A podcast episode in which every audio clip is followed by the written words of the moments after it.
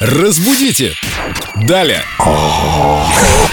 Сегодня у нас про полоскание горла. Э, С нами Виктория Полякова, наш культуролог, знаток русского языка и вообще всех сторон жизни. Включая здоровье. Доброе утро. Вика, привет. Прополоскать горло мы слышали такое выражение. А когда полощешь или полоскаешь? Как правильно? Да, если мы в повелительном наклонении говорим это выражение, то мы говорим прополощите горло, не прополоскайте. Такого слова не существует. Ты лором никогда не работала?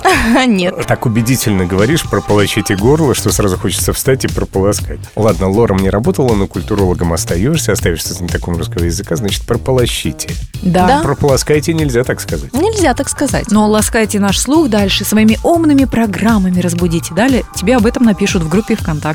Да, да, ждем ваших предложений, ваши вопросики. И комплименты Вики. Спасибо. Разбудите!